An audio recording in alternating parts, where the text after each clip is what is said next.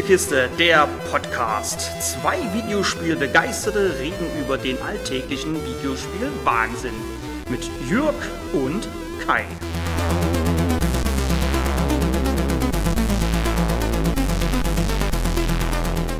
Es gibt Spielegenres, die ich mag, wie zum Beispiel Ego-Shooter oder Rennspiele. Und es gibt Videospielgenres, die ich nicht mag, wie etwa Visual Novels, mit denen ich trotz mehrerer Versuche nicht warm werde, oder Tower Defense Spiele. Warum mich Endless Dungeon trotz Tower Defense Einlagen vor allem im Koop wieder erwarten, doch begeistern kann, erfahrt ihr jetzt im Test.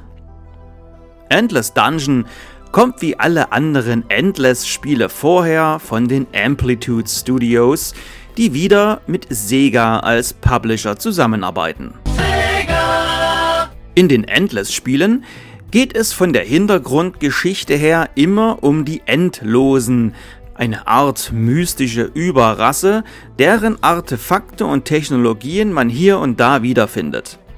Die Endless oder Endlosen könnte man grob mit den Proteanern aus der Mars Effect Reihe vergleichen. Die Endless-Reihe besteht allerdings aus zwei unterschiedlichen Genres. Das sind Endless Space 1 und 2 sowie Endless Legend, welche sich den sogenannten 4X Strategiespielen zuordnen lassen, und Dungeon of the Endless und dessen 2023 erschienener Quasi-Nachfolger Endless Dungeon. Schauen wir doch mal, wie endlos das Verlies wirklich ist. Nach mehreren Spieldurchläufen weiß man später, gar nicht so endlos und auch nicht so düster daherkommt, wie es Dungeons gerne mal sind. Aber der Reihe nach. In einem schön gezeichneten Intro lernen wir den ersten Helden des Spiels kennen, den Kehrer. Den Typen, der auf Raumschiffen oder anderswo den Mob schwingt und den Boden aufwischt. Ja, bei dem Intro könnte man anfangs denken, die Helden der Geschichte sind andere, aber wie es im Intro schon so schön heißt, Vielleicht sind Helden auch einfach die falschen Leute am falschen Ort zur richtigen Zeit. Nach dem Intro wusste ich bereits, okay, wenn das mit dem Humor so weitergeht, könnte das mit uns Zweien was werden. Das Spielgeschehen seht ihr aus einer isometrischen Top-Down-Perspektive, bei der ihr die Kamera nicht drehen könnt. Ähnlich wie in den Diablo-Spielen. Die Spielfigur steuert ihr mit dem linken Stick, am PC mit WSAD und zielt mit dem rechten Stick, am PC mit der Maus. Ja, Endless Dungeon ist im Herzen ein Twin-Stick-Shooter und schon die mag ich ja nur so semi. Geschossen wird mittels separater Taste. Das war's im Großen und Ganzen. Wären da nicht die spielentscheidenden Tower Defense Elemente und äh, hatte ich schon Roguelike erwähnt? Nein? Gut, denn das ist auch noch drin und verleiht dem Titel das namensgebende Endlos.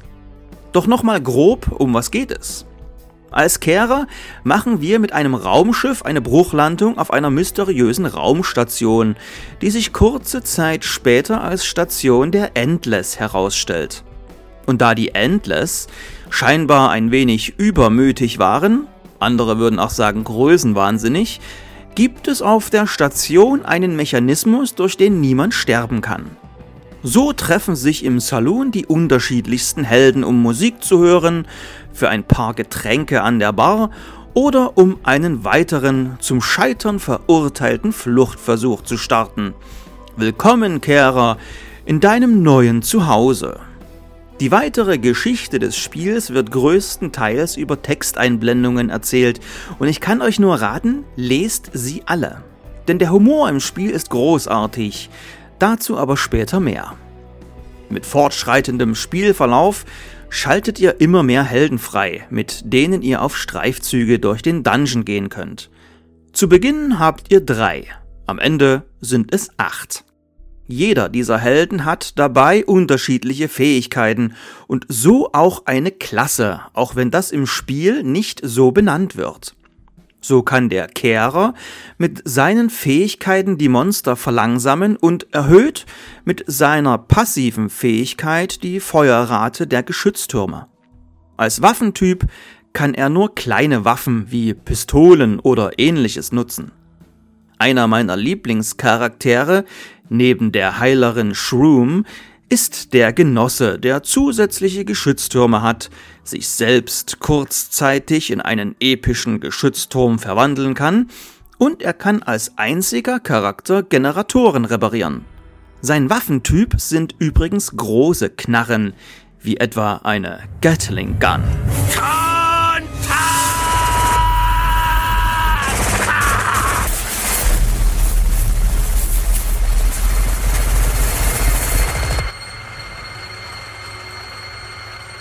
Bleiben wir kurz bei den Waffen, bevor ich zu einem der wichtigsten Spielelemente, den Türmen, komme.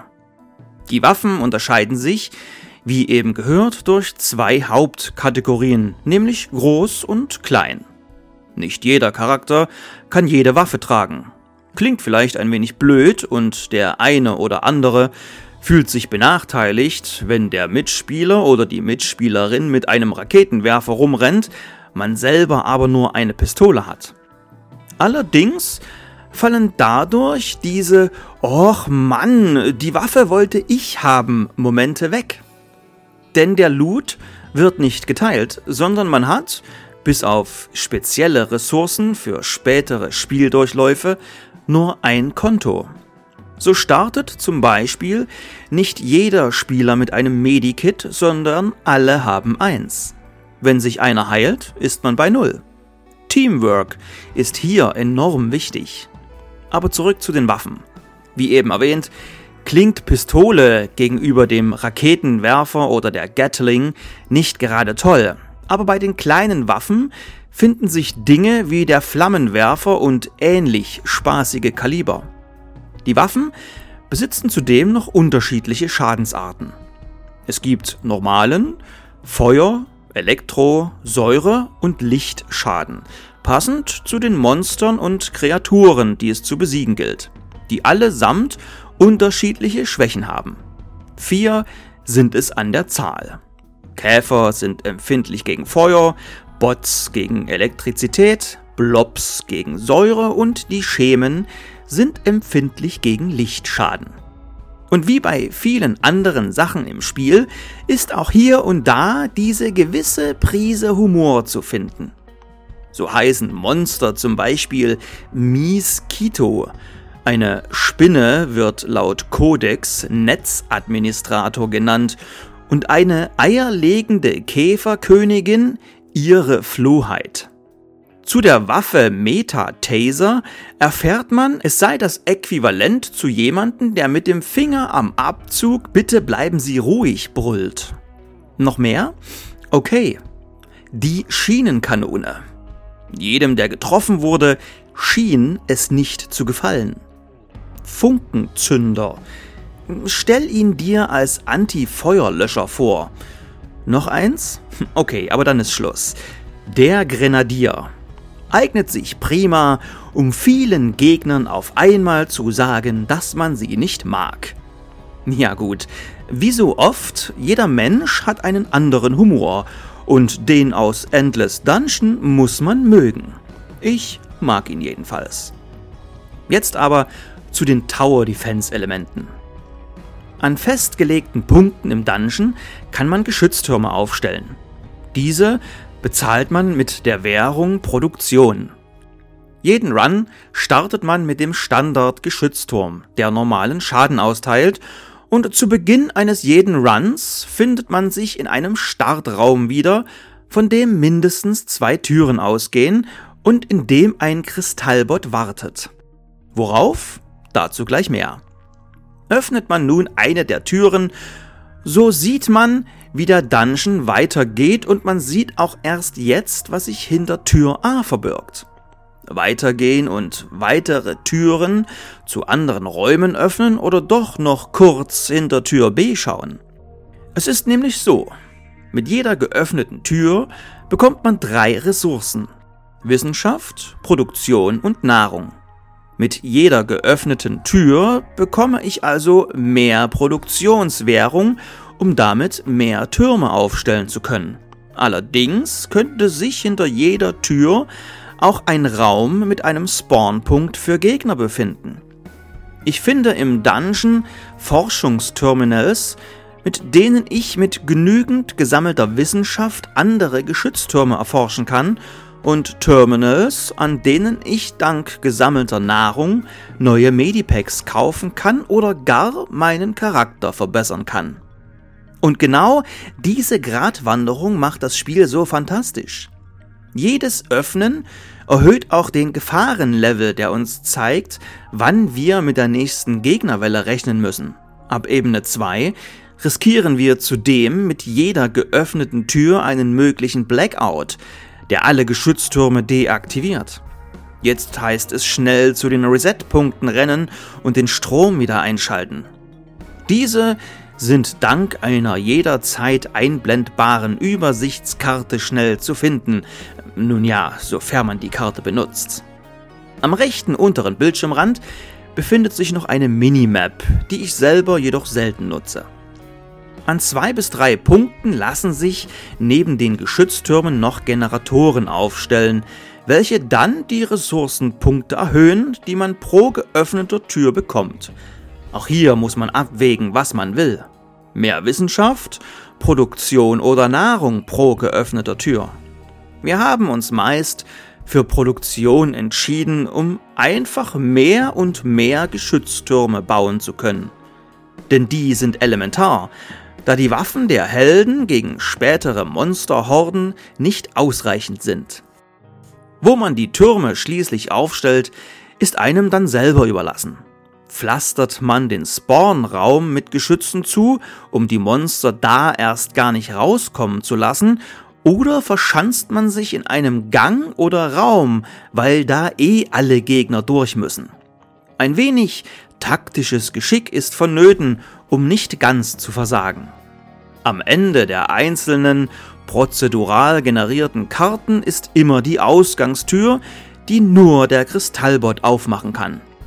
Schickt man den los, startet eine unaufhörliche Gegnerwelle, die uns bzw. den Bot aufhalten will. Ist die Tür offen, geht es in den nächsten Abschnitt bzw. den nächsten Distrikt. Der Kristallbot ist hierbei Dreh- und Angelpunkt des Spiels. Sinkt seine Gesundheit auf Null, ist der Lauf vorbei und es geht wieder ab in den Saloon, quasi euer Hauptquartier, in dem ihr euch für weitere Durchläufe stärken könnt. Ein Dungeon Run endet natürlich auch, wenn alle Helden tot sind. In den Dungeon können bis zu drei Helden gehen. Liegen also zwei verletzt am Boden und der oder die letzte überlebt eine Monsterwelle, kann es weitergehen. Auftauchende Monster wollen also im Grunde immer genau zwei Sachen machen. Euch töten und den Kristallbot töten. Habt ihr Generatoren gebaut, wollen sie noch eine dritte Sache, die Generatoren kaputt machen, beziehungsweise vier, denn die Geschütztürme sind vor den Angriffen der Monster auch nicht gefeit. Neben all den erwähnten Dingen findet ihr in den einzelnen Gebieten noch Geräte, die euch in dem Lauf stärken, Händler, die Geräte und Waffen verkaufen, Kristallpunkte, um euren Kristallbot zu stärken und jede Menge Truhen mit Chips, Schlüsseln und Schrott.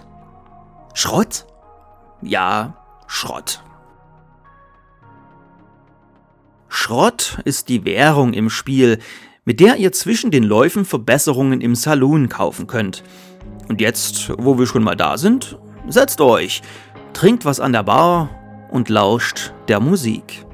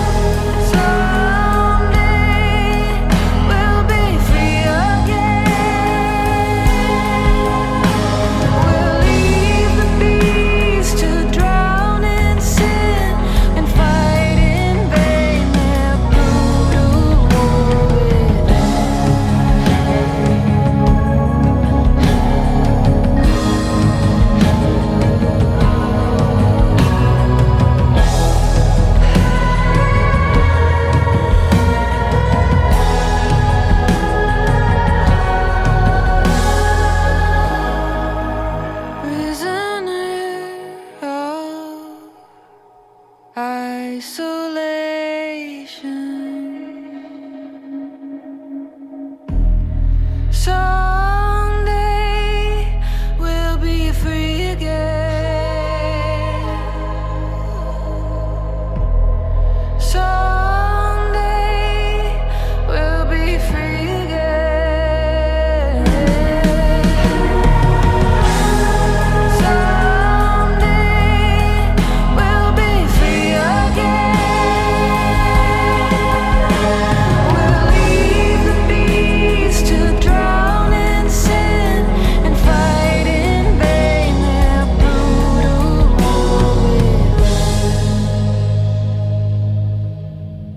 Hier im Saloon könnt ihr für Schrott einen dritten Platz für Helden kaufen.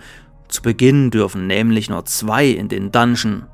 Außerdem kauft ihr für Schrott einen Multiplikator für noch mehr Schrott, mächtige Truhen für den nächsten Run oder anderen hilfreichen Krimskrams. An der Bar bestellt ihr Getränke, welche die Läufe, sagen wir mal, interessanter gestalten. Medipacks kosten beispielsweise das Doppelte, heilen aber auch mehr. Oder es gibt keine Generatoren, dafür mehr Startkapital. Das ist alles hilfreich oder variiert das Spiel. Deutlich hilfreicher sind jedoch die Chips, die ihr findet. Mit denen könnt ihr nämlich die Helden und Waffen dauerhaft verbessern. Hier ist es vor allem hilfreich, zuallererst die Startwaffen der Helden zu verbessern, denn jeder Held startet mit seiner persönlichen Waffe. Später im Dungeon kann man die Waffe jederzeit wechseln, beziehungsweise kann man zwei Waffen tragen. Findet man eine dritte, muss man auch hier wieder abwägen, was für den späteren Verlauf das Beste ist. Zurück aber zu den Chips und den damit einhergehenden Verbesserungen. Jede Waffe lässt sich zweimal aufwerten und das auch auf festgelegte Art. Ihr habt ja also keine Auswahl. Bei der Startwaffe des Kehrers, dem Streuer, verbessert ihr so seine Reichweite um 2 Meter und ihr erhöht den Angriffsschaden um 15%. Anders ist es da schon bei den Helden. Bei denen könnt ihr bis zu drei Verbesserungen, naja, sagen wir mal, anbringen, da diese nicht fest sind. Es gibt nämlich 8 pro Held und hier habt ihr die Qual der Wahl. Soll er mehr Lebenspunkte haben oder ist es eventuell sinnvoller, wenn Shroom mehr Heiltränke tragen kann? Gleiches gilt für den Kristallbot. Auch er hat drei Verbesserungsplätze. Soll er schneller sein oder Reflexionsschaden von 30% haben? Hm. Um die Verbesserungen bei den Helden einsetzen zu können, muss man bei ihnen erst noch Quests erledigen. Dabei hat jeder Held ganz spezielle Quests. Der Kehrer möchte zu Beginn zum Beispiel zum abgestürzten Raumschiff zurückkehren, später einen Geschützturm auf sein Maximallevel bringen oder sich irgendwann selber bis auf Level 8. Und hier sehe ich, das Leveln der Geschütztürme habe ich komplett außen vor gelassen. Nun, sie schießen, töten und wenn sie nicht kaputt gehen, leuchten sie irgendwann, was man auch gut auf der Karte an einem gelben Symbol sehen kann. Dann heißt es hingehen, draufschlagen und zack, sie sind stärker. Nicht gelevelt, weil das macht man über die Forschungsterminals in den Dungeons. Ihr merkt schon, Endless Dungeon bietet recht viel Spielelemente, die jedes für sich aber gut funktionieren und ineinandergreifen. Zurück zu den Quests. Diese müssen in bestimmten Distrikten erledigt werden. So muss man eventuell in den Astralhafen, die Sicherheitskammer oder noch tiefer hinab in das Schwarmbewusstsein. Es gibt drei Startdistrikte, die nach und nach freigeschaltet werden. Von da aus kommt man aber nicht überall hin. Der Hacking-Posten im Saloon hilft dabei, die Übersicht zu behalten. Hier schaltet man nicht nur andere Distrikte frei, sondern man hat neben einer Aufführung aller aktiven Quests auch eine praktische Karte der Raumstation, die zeigt, welcher Distrikt mit welchem verbunden ist. Vom Astralhafen kommt man in die Arbeiterkolonie und in die Sicherheitskammer, nicht aber in die Prozeduralfabrik. Wenn man aber genau dahin möchte, muss man im Hauptsitz oder dem Garten der Hingabe anfangen. Jetzt, wo ihr alles wisst, kann das ganz schön erschlagend sein, zumal ich noch nicht einmal alles erklärt habe. Das Schöne an Endless Dungeon ist jedoch, dass es alles Stück für Stück einführt. Ihr bekommt nicht alles auf einmal vor die Nase gesetzt. Die Werkstatt zum Verbessern eurer Waffen und Helden ist anfangs gar nicht freigeschaltet, genauso wie die Bar. Ihr habt am Anfang drei Helden und könnt nur im Astralhafen starten, nirgendwo anders. Durch diese Beschränkungen kommt ihr aber langsam und sicher immer tiefer und schließlich auch besser in das Spiel hinein. Scheut euch auch nicht, vorerst nicht auf normal zu spielen, sondern spielt zu Beginn ruhig auf leicht oder gleich ganz auf gnädig. Schaltet in aller Ruhe erstmal ein paar Sachen frei und lernt das Spiel kennen, auch wenn ihr das, Achtung, Schwierigkeitsgrad Wortwitz, auch auf normalem Wege geschafft hättet.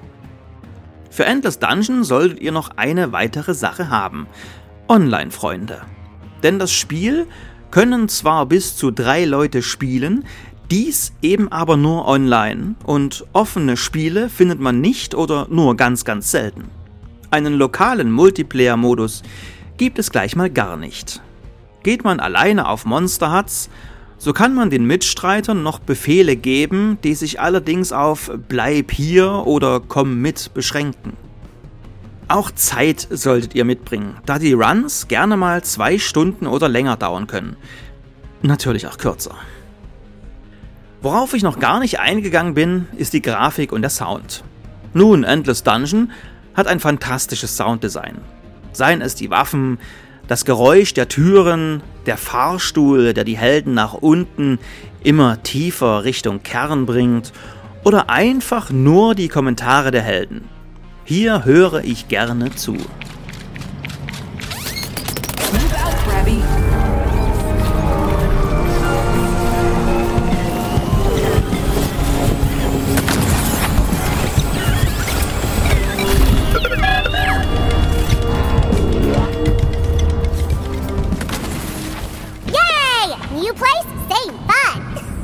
Hinzu kommt der Soundtrack, der ebenfalls großartig ist und zu dem man gerne im Saloon des Spiels abhängen würde. Grafisch ist der Titel auch über jeden Zweifel erhaben. Die Grafik lässt nicht eure Kinnladen nach unten fallen, wie es die Ascent getan hat oder Diablo 4, um einen weiteren Vergleich zu ziehen, denn Endless Dungeon setzt auf einen cartoonigen Look. Die Grafik ist schön stimmig und fängt das unterschiedliche Distrikte auf einer fremden Raumstation Flair wunderbar ein. Jeder Distrikt hat einen eigenen Look, ohne jedoch vom großen Hauptlook des Spiels abzuweichen. Hinzu kommen die knalligen, cartoonhaften Effekte der Geschütztürme, Waffen und Gegner. Endless Dungeon hat es geschafft, mich von meiner ich spiele keine Tower Defense Spiele Meinung zu befreien und macht mir auch nach über 30 Stunden immer noch jede Menge Spaß, vor allem im Koop. Daher gibt es eine wunderschöne kooperative 8 von 10.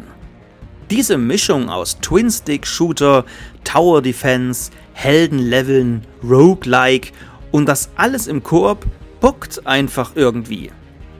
Mein Tipp an alle, die jetzt auch Bock haben, lest euch im Spiel die Texte durch. Vor allem das Glossar, welches eine Art Handbuch ist und alle Spielelemente kurz, knapp und gut erklärt.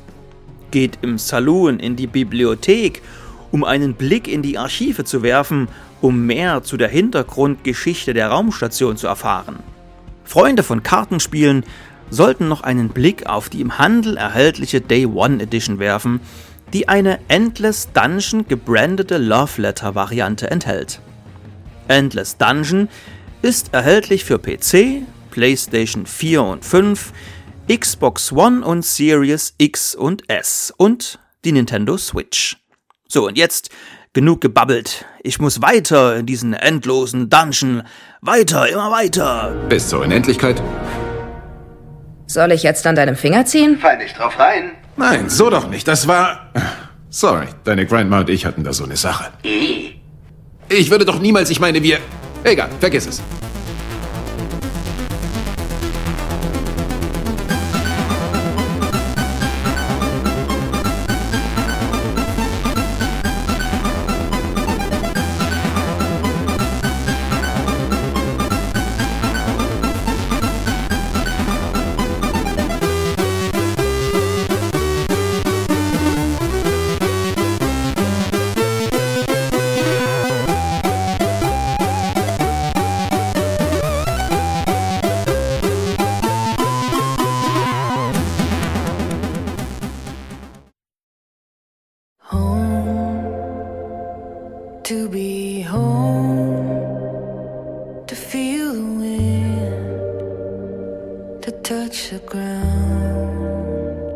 The streets I know,